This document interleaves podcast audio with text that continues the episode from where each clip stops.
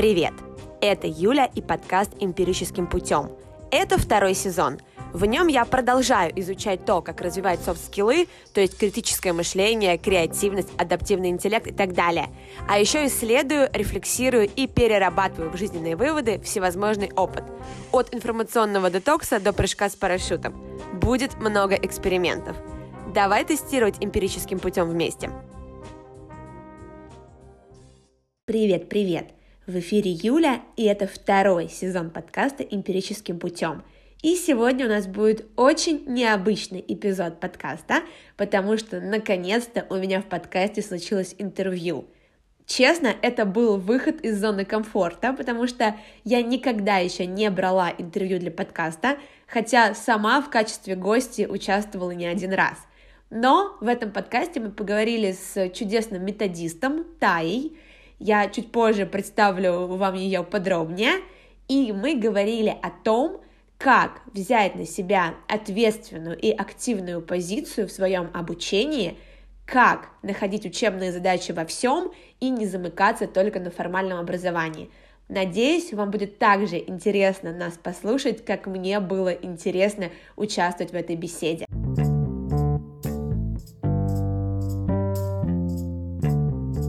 Добрый день, друзья! Как я и сказала, сегодня у нас необычный подкаст. Сегодня у нас в гостях Тая. Тая – методист курсов, она проектирует образовательный опыт и рассказывает об этом в своем блоге в Инстаграме. Ссылочка на Инстаграм будет в описании. Тая, добрый день! Привет, привет! Тая, можешь немножечко рассказать про себя, э, как ты пришла к тому, чтобы создавать образовательный опыт и э, как ты стала методистом? Ой, за этим такой тернистый путь. А, я была политологом, я училась в высшей школе экономики, поехала в магистратуру в Эстонии и в Лондоне, и немножко от этого всего устала под конец обучения, поняла, что ученым я быть совсем не хочу, а, и начала работать редактором. И в какой-то момент поняла, что все, кажется, можно уже не бояться и не оставаться на пути политологии, а попробовать что-то, что мне действительно интересно. И в тот момент я купила очень плохой гайд образовательный и поняла, что я могу сделать лучше. И начала смотреть, что же это такое, как называется эта профессия. Я думала, это какой-нибудь редактор образовательных продуктов. Оказалось, что есть такая профессия методист. И вот я пошла учиться, поработала в методическом агентстве, потом ушла в Skyeng, поработала там и ушла на фриланс. Сейчас я уже консультирую разные онлайн-проекты и запустила свой вместе с Пинки. Мы запустили литературный проект, чтобы дать новый читательский опыт. Это звучит очень круто. Я думаю, что ссылочку на ваш проект мы тоже сможем оставить, верно? Да, конечно, мы будем очень рады. У нас сейчас прошел один сезон, все в огромном восторге, и вот уже в середине апреля мы запускаем новый, большой, на месяц, так что можно будет присоединиться. Будет очень круто, и я попробую тоже присоединиться, потому что мне было бы очень интересно посмотреть именно на то, как построен ваш литературный проект. Хорошо, а с Таей я бы хотела поговорить о том, как находить себе учебные задачи во всем – я знаю, что у Таи есть рубрика в Инстаграме «Сам себе университет», и рубрика посвящена именно тому, как выходить за рамки формального обучения. Можешь немножко рассказать про эту рубрику и, в общем-то, чему она посвящена, как она вообще родилась? Но она родилась из очень-очень понятного запроса, когда ты спрашиваешь человека, как он учится, он говорит, перечисляет какие-то курсы и книжки. То есть мы привыкли, что обучение — это очень формальная штука. Это там лекции на гид-курсе, это домашка, это, в общем, задняя или передняя парта в классе. А на самом деле во взрослой жизни обучение не такое формальное, ведь мы учимся зачем-то. То есть мы приходим на те же курсы за какими-то изменениями в жизни. И поэтому все, что происходит вокруг нас, это платформа, это возможность а, обучаться. И это гораздо интереснее и чаще гораздо эффективнее, чем просто формальное обучение. Поэтому я захотела об этом рассказать, потому что кажется, что это какая-то не банальная штука, и вот так учиться мы еще не умеем, а очень в 21 веке нужно. Хорошо, Тая, вот предположим, я решила, что я хочу прокачать навык критического мышления, у меня есть уже выпуски подкаста, посвященные этому, навыку. Вот как мне начать прокачивать критическое мышление? Мне нужно искать курсы по критическому мышлению или мне нужно прочитать книжку? Как лучше выстроить свою траекторию в данном случае? Ну, вообще с метанавыками интересно, потому что они довольно сложные и не очень понятно, как им учиться. То есть метанавыки предполагают, что ты не можешь им научиться вот там раз, как, не знаю, английскому языку или не знаю, навыку настройки таргетированной рекламы. То есть это какой-то навык, который тебе придется, вероятно, долго развивать. А, и да, и на самом деле тут могут подойти и курсы, и книжки, но это будет только небольшая часть обучения. То есть по-хорошему, если разложить все наше обучение на какие-то учебные задачи, то пропорции должны быть такие. 10% это какие-то курсы, книжки, ну то есть вот формальное обучение, то, что мы обычно называем обучением. 80% это обучение в, на реальных задачах, то есть на практике, и 70%, извини, 70% это обучение на реальных учебных задачах на практике, и получается 20% это обучение от людей. Вот обучение на практике – это довольно прикольная история. К примеру, критическое мышление. Но, э, то есть, что это значит? Не знаю. Это, наверное, значит подходить к задачам как-то иначе, так как ты обычно подходишь, к примеру, проверять информацию вот для того, чтобы записывать подкасты. И когда ты, то есть, к примеру, ты можешь прочитать э, какую-то книжку и узнать 10 правил критического мышления. Ну, супер. Теперь в следующий раз, когда ты подходишь к какой-то задаче, ты, э, миру, решаешь для себя, что теперь каждый раз ты будешь осваивать один из этих правил, то есть брать и прямо на реальной задаче применять. И это, к примеру, вот будет действительно обучение на практике. И потом ты будешь смотреть и анализировать, а что у меня получилось, а что у меня не получилось. То есть э, искать в реальной жизни, где ты можешь применить эти э, критические навыки и как ты можешь получить какой-то фидбэк, то есть понять, что у тебя получилось, что у тебя не получилось, потому что вот эта вот часть э, рефлексии – это тоже часть обучения, про которую мы э, обычно забываем. И третье – это обучение через людей.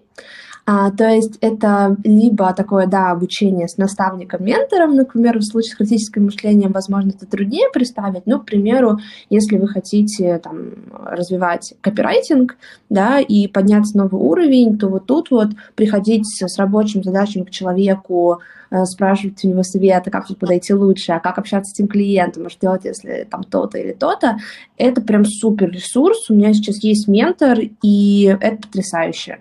Ну, то есть можно знать все на свете, я сама консультирую и рассказываю умные вещи клиентам, но когда я прихожу к наставнику и рассказываю про свои рабочие задачи, кажется, что на свою ситуацию такими же глазами ты посмотреть не можешь. И очень забавно слышать вещи, которые я советую кому-то, когда советую теперь мне, но вот, видимо, как-то так устроен человек. Плюс э, это как бы ну, столько опыта, который ни одна книжка не вместит, и столько каких-то лайфхаков, которые реально сейчас на рабочих задачах возникают, опять же, которые в книжках опишут только лет через 10, а ты прям вот сейчас можешь с ними познакомиться. Но обучение через людей, это, кстати, не обязательно с наставником или ментором, то есть с кем-то, кто тебя выше. Это, в принципе, может быть любое социальное обучение, то есть с другими людьми. То есть, к примеру, вот в случае с критическим мышлением, кажется, классно подошли бы какие-нибудь коучинговые инструменты, когда вы а, берете и разбираете, ну, к примеру, какие-то установки, которые мешают вам критически мыслить. То есть, может быть, вы а, доверяете авторитетам и считаете, что если вот кто-то сказал, то он не может ошибаться. И поэтому вот что-то сдерживает, если, не знаю, это мама, папа, учитель там или авторитетный ученый, то вас сдерживает, что вы просто не можете смириться с тем, что это нужно проверить, как-то критически осмыслить. И, к примеру, вот такая работа с установками была бы очень полезна в какой-то рефлексивной группе, когда вы обсуждаете, то есть когда человек помогает из себя вытащить эту установку, а, помогает тебе понять, что она дает, то есть на самом деле просто ты думаешь об человеке, задаете вопросы, что тебе установка дает, а чего она тебя лишает, вы придумываете, как ее можно обойти. То есть даже вот просто иметь какого-то напарника рядом, с которым вы вместе развиваетесь, очень-очень полезно, и этот ресурс не стоит игнорировать. Да, отлично, спасибо большое. То есть, в принципе, с критическим мышлением, как и с любой компетенцией, мы идем через знания, да, умения и установки в том числе. И как раз вот знания мы можем получить из какой-то, может быть, книжки, как ты сказала, что мы можем там прочитать 10 правил, как применять критическое мышление. Умения мы будем оттачивать на практике, сталкиваясь с жизненными ситуациями, а вот для установок как раз хорошо подойдет вот это социальное обучение, либо там равный равному, либо работа с ментором. Правильно я тебя Сразу видно, что разговариваю с методистом, и пошла пирамида Блума. Ну, слушай, на самом деле... Ну, как бы не совсем. Ну, то есть, на самом деле, мы навыки можем оттачивать, с, с, ну, а, да, какие-то инструменты лучше подходят для разного уровня навыков.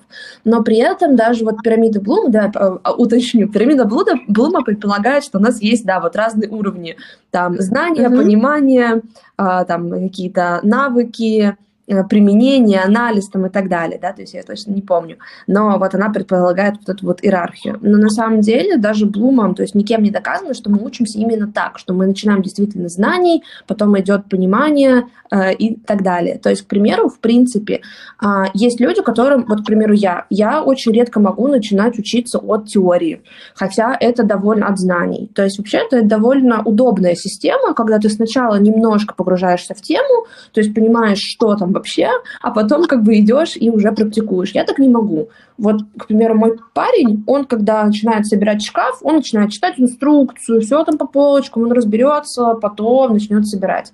Если я начну так делать, то все, я психану и через уже 10 минут из комнаты уйду. Мне нужно прям сразу открыть инструкцию и сразу же по ней собирать. Я не выдержу сначала ее читать. Это значит, что я могу где-то косякнуть, я могу потом что-то переделывать, но для меня это такой более эффективный способ, потому что я вовлекаюсь. То есть это такой э, мой способ работы с мотивацией. И поэтому, в принципе, если хочется пойти от практики, да, и пойти и сразу, ну, а, опять же, это, конечно, предполагает, что вы хоть что-то знаете, что какой-то инструмент практическое мышление, что вам, в общем, есть что практиковать, то тогда можно идти, к примеру, и попробовать, в общем, свое критическое мышление применить, посмотреть, а, какие возникнут ошибки, что получится, что не получится. И вот от этого, когда, к примеру, ну, вы поняли, что ага, к примеру, когда мне врут в медиа, я легко понимаю, да, вот тут у меня критическое мышление работает. А вот, вот с теми же авторитетами. А если мне это говорит ученый, то тогда э, пелена замыливается. И тогда вы берете и подбираете теорию вот под конкретный запрос под то, чтобы разобраться, а как же проверять то, что сказали классные ученые, если они такие доверительные, вызывающие доверие. Да, мне на самом деле очень откликается то, что ты говоришь. Я тоже скорее иду от практики, от конкретного запроса и уже подтягиваю теорию. Вот ты привела пример со шкафом, я понимаю, что я точно так же бы действовала, я бы начала бы собирать, попутно читаю эту инструкцию, возможно, бы что-то пошло бы не так, но я не вижу для себя да, способа, что я сначала все тщательно изучу в теории, а потом перейду к практике. А, хотела еще поговорить с тобой об одной теме. На самом деле, вот недавно мы общались с методистом из просвещения, который создает курсы повышения квалификации для учителей. И мы как раз говорили про курсы. Курсы, получается, это более формальное образование, верно? Ну да, это вот то, что мы понимаем обычно под образованием. Курсы формальные. Вот такой вопрос. А, смотри, я думаю, что ты тоже сталкиваешься с тем, что люди часто покупают себе курсы, а потом либо их не открывают, либо открывают, но проходят буквально первый модуль и забрасывают. А вот твоя версия, с чем это связано? Зачем мы покупаем вот эту, эти курсы, делаем себе такое кладбище купленных курсов? У меня будет грустный ответ. У меня... Так. Но у меня есть теория, что это некий способ, на самом деле, прокрастинации. А, что когда мы хотим каких-то изменений, это требует от нас выхода из зоны комфорта. И по-хорошему, вообще, если ты хочешь стать а, программистом, то ты можешь пойти, прям взять какой-то проект на практике, пойти устроиться на самую вообще низкую должность и на практике, в общем, учиться. И ты можешь довольно, например, вот как раз это путь моего парня, и ты можешь довольно быстро вырасти и многому чему научиться. Но это больно, потому что нужно ходить на эти собеседования, тебя там не берут. А, или, кстати, вот способ научиться и ходить на собеседование. Ты тоже понимаешь, а, какие вопросы задают, ты не знаешь, как на них отвечать, ты приходишь домой, ты, в общем, гуглишь, читаешь, готовишься, и к следующему собеседованию ты приходишь более подготовленный. Тоже способ обучения, но как бы больный способ обучения. Вот. А как бы курсы — это вроде бы шажочек в сторону тех изменений, которые мы хотим, но при этом нас ни к чему сильно не обязывающий, то есть оставляющий нас в рамках комфорта. Это как бы совсем такая радикальная история. Но вообще-то, на самом деле, это, во-первых, нормально, что наша мотивация меняется. То есть нужно уметь работать э, со своими стимулами, со своими барьерами, потому что, ну, не бывает таких людей, ну, это какие-то очень редкие, которые всегда находятся на пике мотивации. То есть обычно, когда мы только покупаем курсы, заходим, мы как раз вот такие супер мотивированные, все получится. Когда мы сталкиваемся с пониманием, что, господи, сколько там еще всего учить, или, блин, у меня не так получается, там, в общем, с какими-то барьерами, наша мотивация падает. Это, на самом деле, сознательная работа для того, чтобы эту мотивацию в себе поднять. А, это одна история. А вторая, вообще-то можно представить, что бросать курс это не так уж и плохо. Потому что, ну, к примеру, а, к примеру, я покупала курс по э, бизнесу, да, и тогда на самом деле он мне не очень, потому как а, проектировать спрос, как создавать продукт, да, я покупала, потому что во мне там еще год назад жила мечта сделать бизнес. Но тогда я бизнес не делала, поэтому я посмотрела половину курса, было очень интересно, но я, вот один я посмотрела половину, второй я даже не начинала. Сейчас, когда я как бы уже начиная свой бизнес, мне это супер актуально. То есть у меня появился прям настоящий запрос под это. И я теперь уже смотрю. И, и причем я смотрю не все уроки, потому что, к примеру, мне не очень сейчас там нужен, как там настраивать эту в поисковике, чтобы тебя выходили, находили, да, например, это не очень актуальный для меня урок. Я подбираю те, там, как делать миру офер, вот те, которые для меня сейчас актуальны. И по факту это значит, что этот курс для меня такая база знаний. То есть он у меня всегда есть, и тогда, когда мне нужно найти какой-то ответ на вопрос, я захожу, и этот ответ на вопрос у тех людей, которым я доверяю, вот в экспертной классной форме я получаю. И если, когда человек покупает курс, он понимает, что в принципе он просто платит за базу знаний, то это ок, это тоже вполне подход. То есть не обязательно покупать курсы, чтобы их проходить. Может быть, другие цели. Угу. А какие, например, еще могут быть цели? Вот как база знаний, да? чтобы в нужный момент да, обратиться. Да, как база знаний, чтобы в нужный момент обратиться. Ну, на самом деле, ну, а можно, конечно, пофантазировать, как, э, не знаю, доступ к, к нетворкингу, к примеру. Ты покупаешь курс просто, чтобы получить, к примеру, можно купить, я методист, я могла бы купить курс по продюсированию просто, чтобы познакомиться с продюсерами, разрекламировать, какая я классная, и все, попасть в тусовку какую-то определенную. Или, не знаю, да, чтобы найти себе ментора, познакомиться с, например, вот у меня есть такие курсы, на которых я так не планировала, но вынесла очень классные отношения с кураторами. Это такие мои сейчас друзья, менторы, люди, с которыми я запускаю какие-то проекты. То есть, к примеру, за этим. Можно, чтобы взбодриться, чтобы просто зарядиться от людей, которые тоже учатся, получить эту энергию и поставить, например, мне кажется, бизнес-обучение вполне может так работать. Или какое-то такое, когда ты просто uh-huh. заряжаешься от людей, какие они классные, и вот это такая лучше, чем self-help мотивирующая книжка. Угу.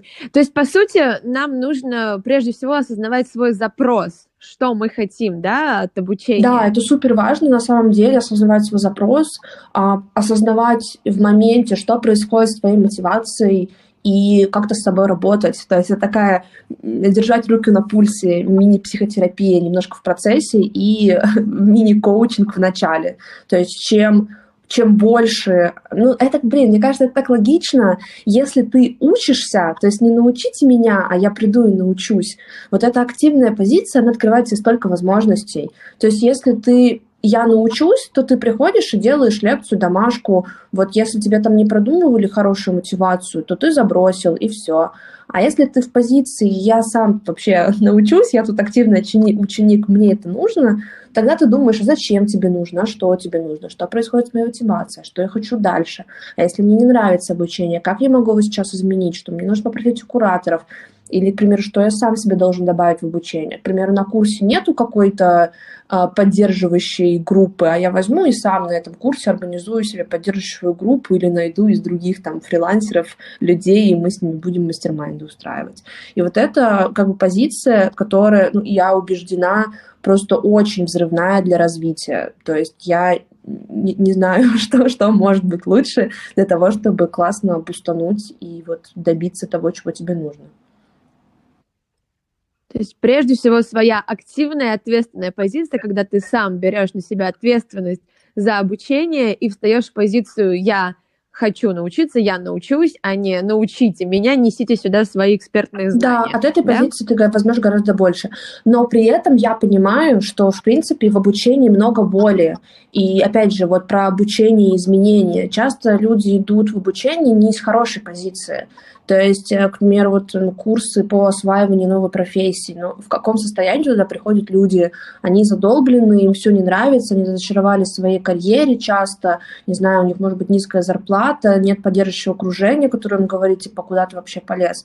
И, конечно, из такого состояния очень трудно найти в себе энергию для того, чтобы вот пойти и по собеседованиям ходить и узнавать, что же там этим работодателям нужно. Поэтому, в принципе, если ты понимаешь, что у тебя нет нет ресурса вот быть таким активным и проактивным, то, ну, осознать это и сказать, окей, я сейчас иду на обучение, чтобы меня аккуратненько провели за ручку, мне вот нужно, чтобы это было в таком темпе, то лучше тогда, конечно, идти в своем темпе, спокойно, не требовать от себя ничего лишнего, а вот под бережной поддержкой и руководством кураторов спокойно этот путь пройти, набраться энергии и на какой-то немножко другой уровень платформу встать, который будет проще, уже вступить там в карьеру или какой перед тобой стоит запрос. То есть эффективнее, да, э, брать на себя ответственность, идти самому, бежать, вообще делать все, что тебе нужно. Но иногда эффективнее это значит просто в своем темпе и в контакте с собой. Вот иногда эффективнее это вот про это.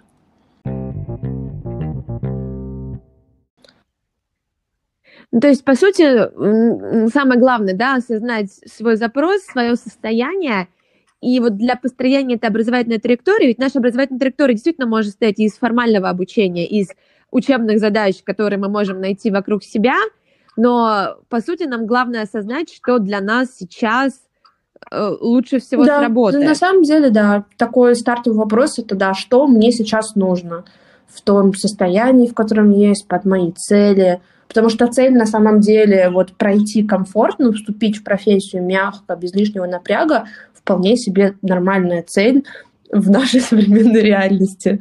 Поэтому, да, осознать, что тебе нужно, и, кстати, подобрать такое обучение – которая будет, ну, если нужно поддерживающее обучение, то тогда и, в общем, смотреть, что там предлагают э, на программе. Они предлагают поддержку, помощь, вот, вот это вот спокойный ритм, или они предлагают быстрее, выше, сильнее, челленджи и успешный успех. Угу. Это, кстати, очень интересная мысль, что еще при выборе Э, программы, например, обучения, тоже смотреть, э, что же там обещают, что там хотят дать, и сравнивать это со своим состоянием. А нужно ли мне это? Нужно ли мне сейчас 150 тысяч домашек и готовое портфолио да, к завершению моего обучения? Хорошо, а можешь дать какой-то совет, вот как, собственно, стать автором своего обучения, как взять на себя эту ответственность? Ну, по-хорошему, Наверное, давай попробую сформулировать каких-то несколько правил, таких самых важных.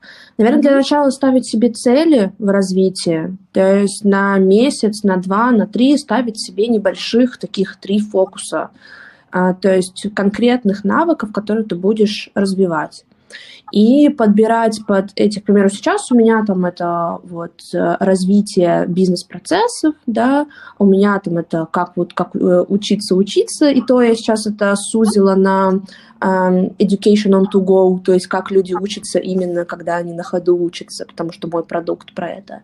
Uh, и это, к примеру, uh, креативные методики, там, в, когда создают продукты, методологии в каком-то художественном фрейме.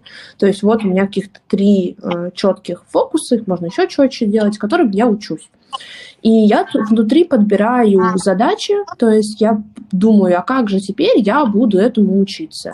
И я внутри выбираю, смотрю, какие мне книжки, курсы могут быть полезны, какие я могу взять задачи. К примеру, я могу э, выбир, выбирать подкасты, да, и про это рассказывать. И когда я буду к этим подкастам готовиться, пока я буду думать, рассуждать, это тоже будет меня развивать в этой теме, я буду больше про нее узнавать. То есть выбирать, что же я могу в этой теме сделать, чтобы больше научиться. Я могу, э, к примеру, если бы я бы хотела научиться креативным методикам, но у меня бы не было бы такого продукта, мне бы нужно было его создать. Или мне бы нужно было бы на консультирование брать приоритетно именно такие продукты, где вот нужно было бы придумывать креативные методики и вот сразу на месте учиться. Это вот какая-то первая история. А вторая — это использовать в развитии не только кнут. То есть, если чувствуешь сопротивление, если чувствуешь, что не получается, бросаешь, какая-то низкая мотивация, не хочется, то надо и дисциплина – это, конечно, одна история, и ее тоже, в общем, можно включать.